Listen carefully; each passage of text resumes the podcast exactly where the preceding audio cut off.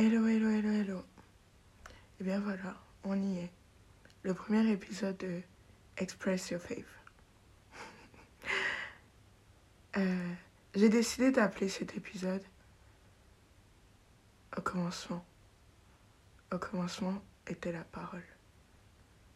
C'est peut-être un peu cliché, mais écoute, c'est le premier, le premier verset que j'ai entendu, le premier verset que j'ai écouté, le premier verset qui a eu du sens pour moi. Mais c'est également un verset qui prend tout son sens aujourd'hui parce que je commence ce podcast où je décide d'être une voix, de prendre la parole et je décide de parler sans réellement savoir ce que je vais dire, sans réellement savoir pourquoi je vais le dire. J'ai juste décidé d'ouvrir ma bouche et de laisser la parole sortir. Alors je suis Ariel. À l'heure où je vous parle, j'ai 28 ans. Je suis franco-béninoise, nigérienne. Et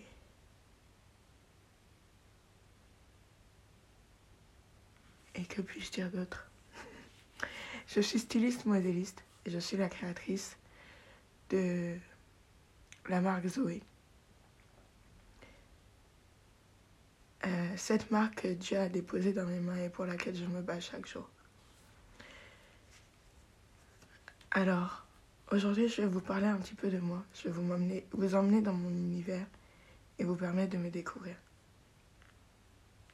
Ariel, qui est Ariel? Certains d'entre vous qui écoutez aujourd'hui savent exactement qui je suis. D'autres le savent à peu près et puis certains ne me connaissent pas du tout. Alors comme je le disais, aujourd'hui j'ai 28 ans. Je suis franco-bénino-nigérienne et, et voici mon histoire. Je suis née dans, dans le 15e arrondissement à Paris. Non, c'est faux, pardon, je me suis trompée. je suis née dans le 14e arrondissement à Paris. Mes parents ont divorcé très tôt et ça a été pour moi un véritable choc. Suite à ça, euh, ma mère est d'abord rentrée au Bénin rejoindre sa famille et mon père a suivi. J'ai vraiment eu la chance, que dis-je, la grâce de, de rentrer au Bénin et vous comprendrez très vite pourquoi.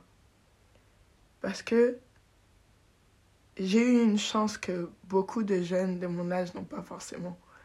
Celle de pouvoir se rapprocher de sa famille, mais surtout celle de pouvoir rencontrer ses grands-parents. Ça a été une grâce pour moi de rencontrer mes grands-parents et principalement ma grand-mère. Car en réalité, même si les choses se sont passées bien plus tard dans ma vie, on peut dire qu'elle est le commencement. Elle est celle par qui ma foi est née, celle par qui ma foi a grandi, celle par qui je suis devenue cette femme pleine d'amour, cette femme qui a envie de donner aux autres, de partager, d'aider, d'accompagner. Je parlais donc de ma grand-mère. ma grand-mère, en fait, c'est une femme qui... C'est d'elle que vient mon côté nigérien. Tiens. C'est une femme qui, qui a toujours eu un zèle pour Dieu. Une femme que je voyais prier chaque jour, matin, midi et soir. Elle ne ratait aucun de ses temps de prière. Et, elle ne se contentait pas d'aller à l'église, de prier, mais elle agissait avec l'amour de Dieu. C'est une femme que j'ai vue vraiment donner de tout son être. Une femme que j'ai vue aimer les autres de tout son cœur. Et une femme que j'ai vue semer dans la vie des autres avec joie. Et je pense très sincèrement que ma vie n'aurait pas été pareille si je ne l'avais pas rencontrée.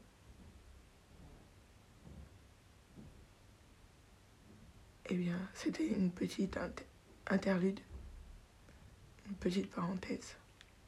Je disais donc, je suis rentrée au Bénin en 1998 et, et, ça a été très dur pour moi de quitter euh, les quartiers chics de Paris et de me retrouver au Bénin.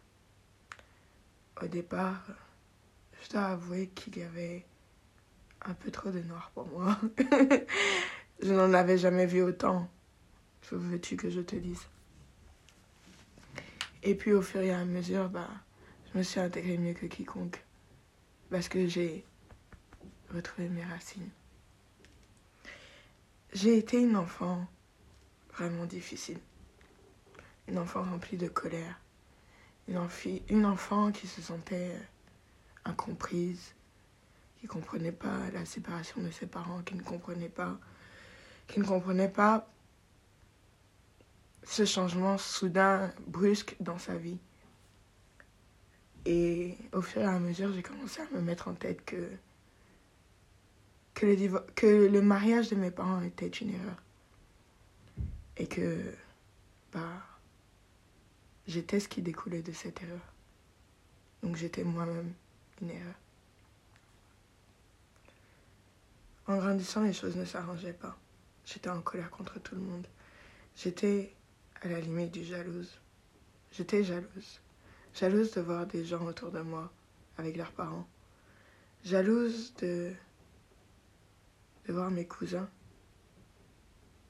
avec leurs deux parents. J'étais jalouse de, de ne pas voir mes parents ensemble.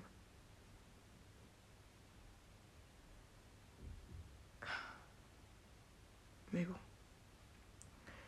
Au final, c'est devenu ma force. Je me rappelle une cousine que j'aime, que j'ai aimée de tout mon cœur.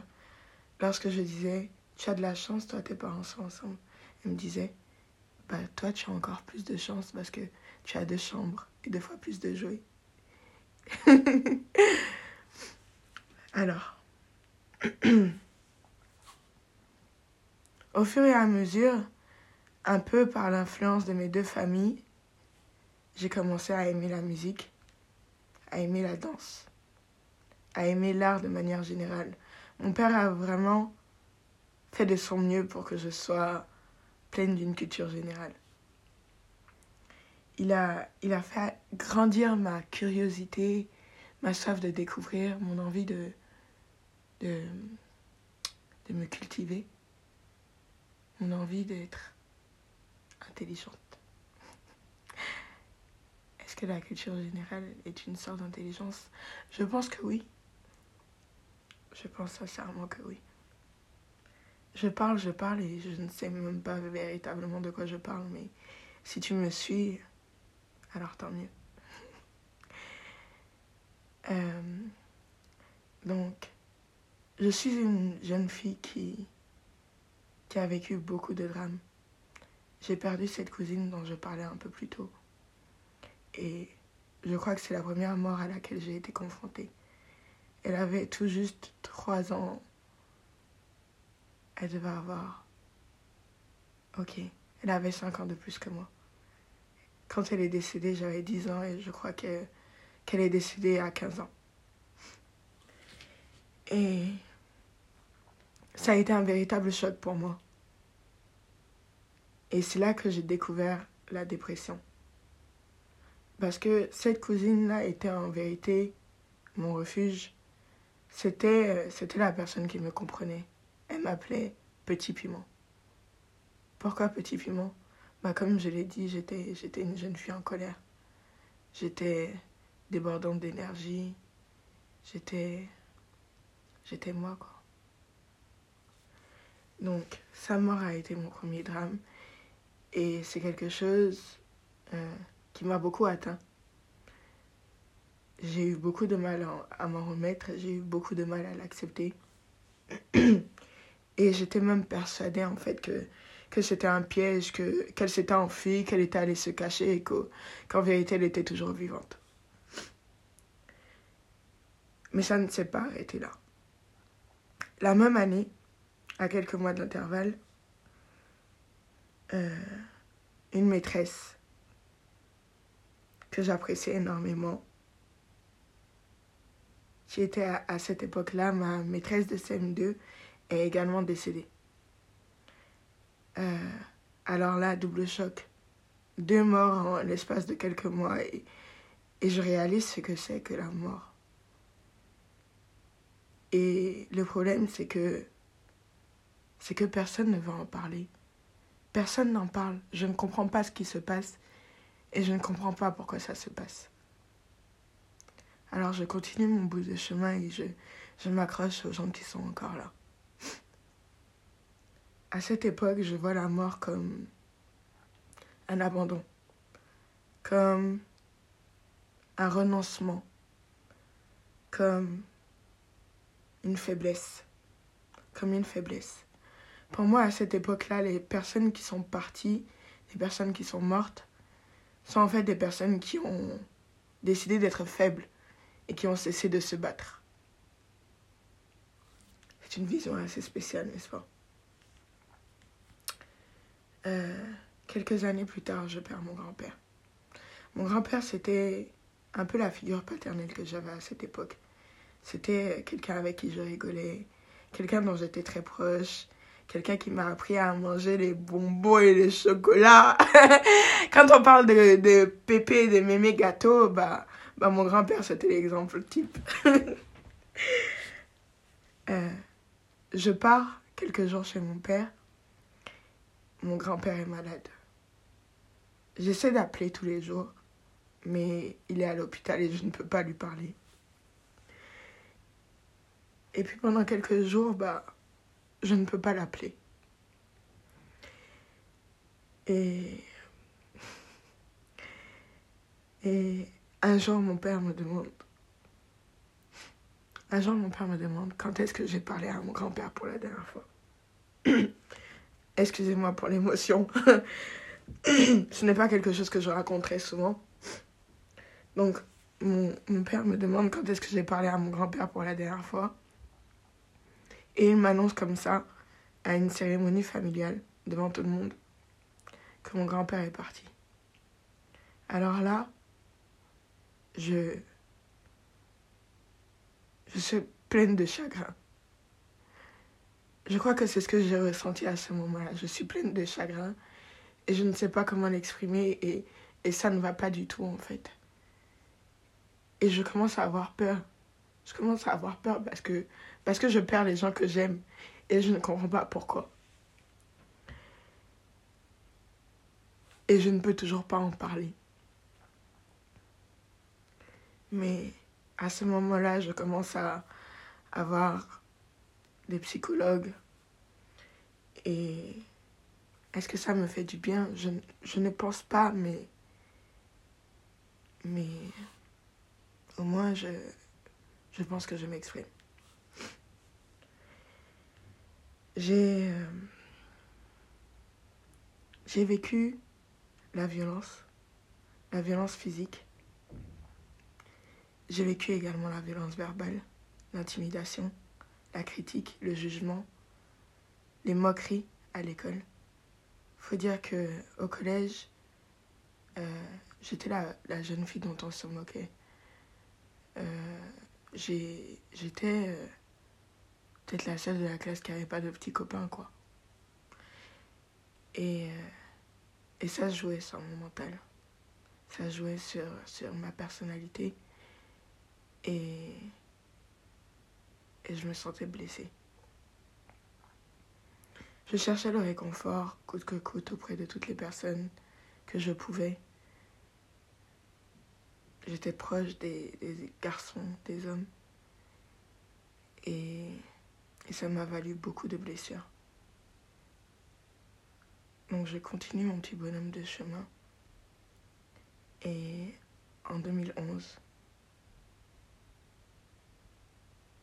excusez-moi, en 2010, ma petite sœur née, la dernière. Alors, c'est c'est un petit bout de paradis pour moi. Je me rappelle quand ma mère m'a annoncé qu'elle était enceinte, je me suis dit, ah non, pas encore. Et puis au final, bah, j'ai été tellement impliquée dans sa grossesse, tellement impliquée dans, dans la naissance de ma sœur, je me rappelle quand ma sœur est née, bah, c'est moi qui étais à l'hôpital avec elle, c'est moi qui m'en occupais, c'est moi qui me réveillais la nuit pour lui donner à manger.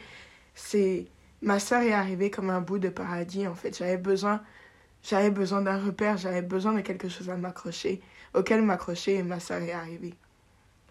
Sauf que en moins d'un an, ma sœur est tombée malade. Des maladies à répétition. Elle était à l'hôpital tous les mois et on ne savait pas véritablement ce qui se passait.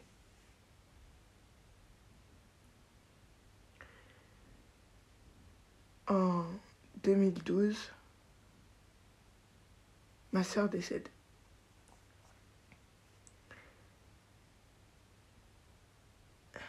Ma sœur décède et là, là je suis, je ne suis plus juste triste. Je ne suis plus abattue. Littéralement, mon, monde s'est effondré. Mon monde s'est effondré et, j'ai perdu mon repère. J'ai perdu celle qui me donnait la joie de vivre, en fait, celle qui me motivait à me lever chaque matin. La vision la plus horrible que j'ai eue de toute ma vie, c'est bien d'avoir vu son corps, son corps inerte, sans vie, et je ne voulais pas y croire. Alors là, c'est la descente aux enfers. Je je ne crois plus en Dieu. Je suis en colère contre Dieu. Je ne veux plus en entendre parler. Je ne veux plus le prier. Je ne veux, je ne veux plus croire qu'il est bon, qu'il aime.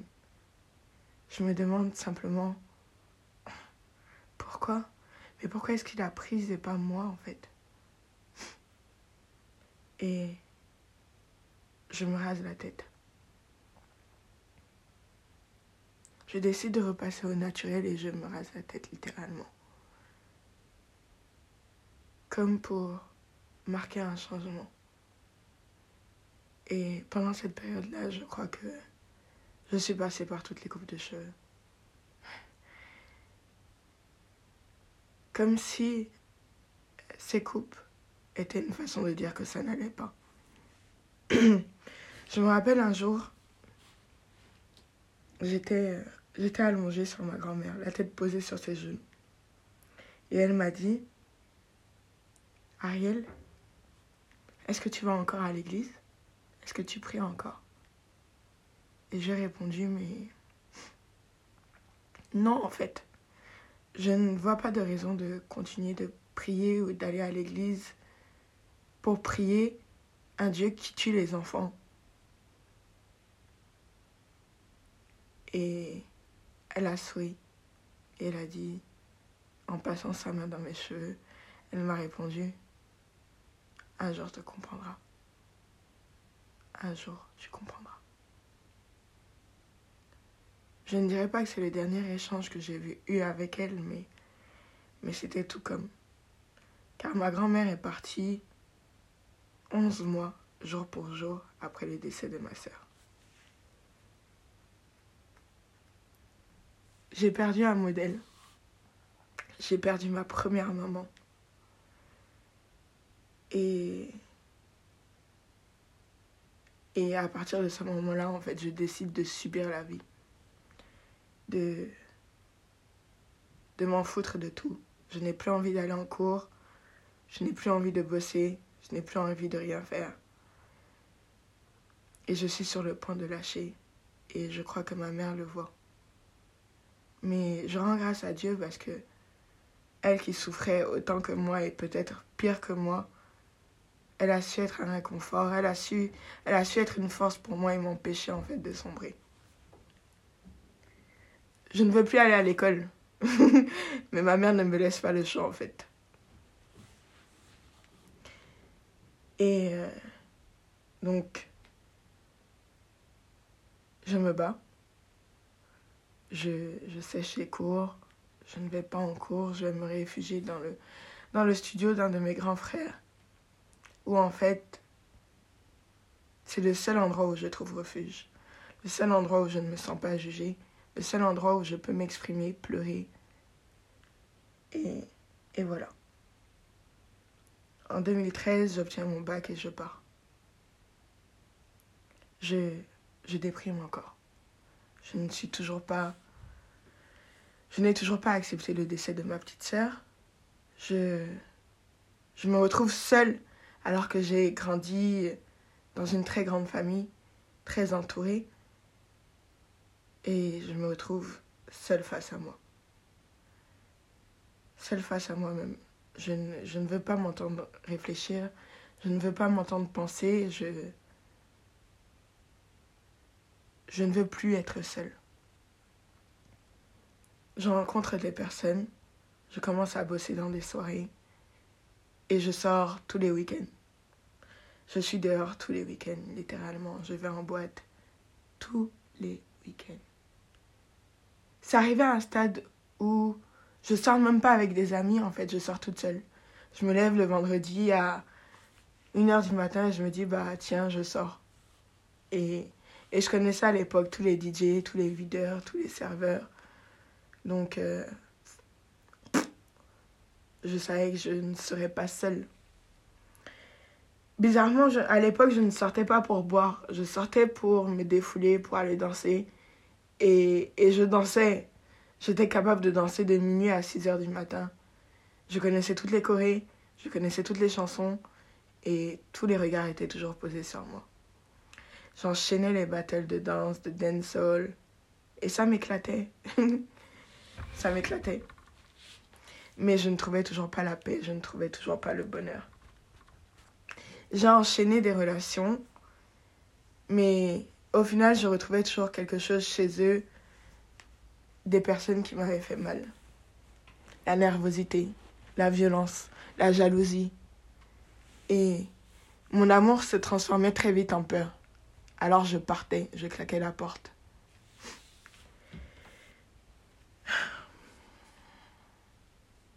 Je cherchais quelque chose que je n'arrivais pas à trouver.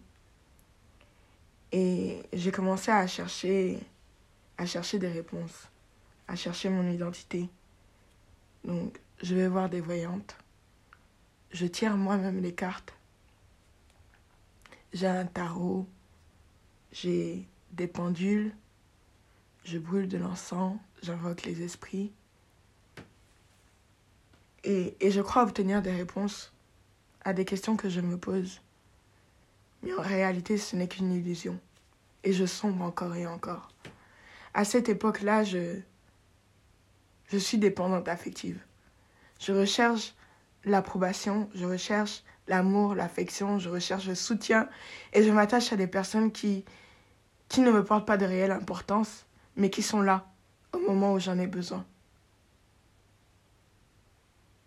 Et je blesse et on me blesse et ça devient un cercle vicieux. Parce qu'au final, je blesse et je blesse encore et encore. Parce que mon cœur est blessé. Euh, donc à l'époque, je sors avec quelqu'un. Quelqu'un qui a littéralement brisé mon amour propre, mon estime de moi. Quelqu'un qui m'a fait perdre confiance en moi, déjà que je n'étais pas très confiante. Et, euh, et donc j'ai envie de lui faire du mal. Alors je sors avec d'autres personnes, je vois d'autres personnes. Je, je me fous de... Est-ce que tu es en couple? Est-ce que tu n'es pas en couple? Je décide que j'ai été utilisée, que j'ai trop souvent été prise comme un objet, et je décide de changer de rôle. Alors je deviens celle qui joue. Je deviens celle qui brise. Je deviens celle qui... Euh, celle qui blesse, je traite les hommes comme des objets, comme des jouets. Et, et je manipule. Je manipule énormément.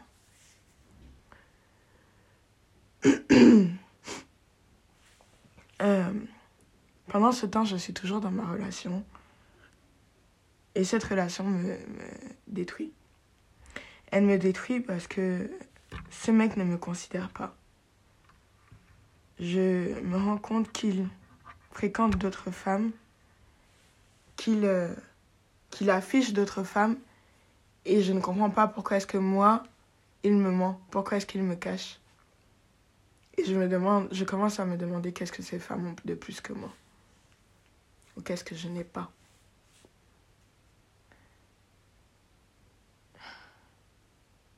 Pendant ce temps-là, je rencontre une sista. Une sista merveilleuse. Elle me prend comme une sœur et je passe la majeure partie de mon temps chez elle. Je ne savais pas que à partir d'elle, en fait, ma vie changerait.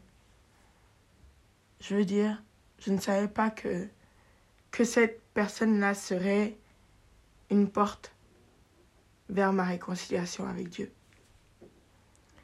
On sort, on boit, on fait la fête, on fume. Bref, on est dans un délire. On veut s'amuser. Rien de sérieux. Sauf que cette sista a une sista. Une sista qui qui éveille ma curiosité. Elle ne traîne pas avec nous. Elle ne boit pas avec nous. Elle ne fume pas avec nous. Elle ne sort pas avec les garçons. Elle, elle ne connaît que le travail, l'église, la prière, Dieu. Et, je me pose des questions. je l'observe. Au départ, j'étais très aigrie parce que, parce que je ressentais chez elle une paix que je n'avais pas. Et je me demandais pourquoi. et j'ai commencé à parler avec cette sister. Et elle a commencé à prier pour moi.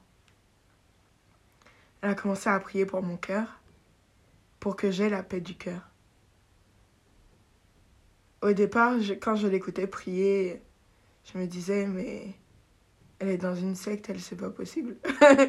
je comprends pas. Pourquoi elle prie comme ça En fait, moi, on m'a pas appris à prier comme ça. Et puis au fur et à mesure, c'est moi qui ai commencé à demander qu'elle prie pour moi. Je ne sais pas pourquoi, je ne sais pas comment, mais c'était clair que ça m'apaisait. C'était clair que ça m'apaisait, ça me faisait du bien. Donc je commence à lui poser des questions. Je, veux en savoir plus. Je veux savoir quel est ce Dieu qu'elle sert. Qui est-il? Qu'est-ce qu'il a fait pour elle et pourquoi Pourquoi elle le sert? Pourquoi elle a décidé de lui consacrer sa vie? La veille de son baptême, je vais la voir et je lui pose des questions. Je lui demande pourquoi. Pourquoi elle se baptise aussi vieille? À l'époque, je me posais déjà des questions. Je me demandais si le baptême que j'avais reçu était, était réel. Enfin, je voulais dire, je n'avais pas choisi de me faire baptiser, donc est-ce que l'alliance était vraiment là? Et ces propos m'ont rassuré sur ce que je pensais. Et elle me propose d'aller à l'église avec elle. Et je réponds clairement, pour moi, tu vas dans une secte. Hein. je, ne suis pas très à l'aise avec ta foi. Je ne suis pas très à l'aise avec ton, ton église ou ta religion. Donc, euh, je ne sais pas, je vais y réfléchir. Une semaine après, c'est moi qui suis retournée vers elle et je lui ai demandé de m'amener à l'église. Et lorsque je suis allée à l'église, c'était une église qui n'avait rien à voir avec l'église dans laquelle je suis actuellement. C'était vraiment une petite église à échelle humaine. Et tout le monde se connaissait, tout le monde se voyait. Et lorsque je suis arrivée, en fait, on m'a demandé de me présenter. Je me suis levée devant la foule et, je me suis présentée. Et là, je crois que tous les moments de l'église sont venus me prendre dans leurs bras. Et je suis restée bouche bée. Parce que à cet instant-là, j'ai ressenti l'amour de Dieu. J'ai compris ce que c'était que l'amour de Dieu.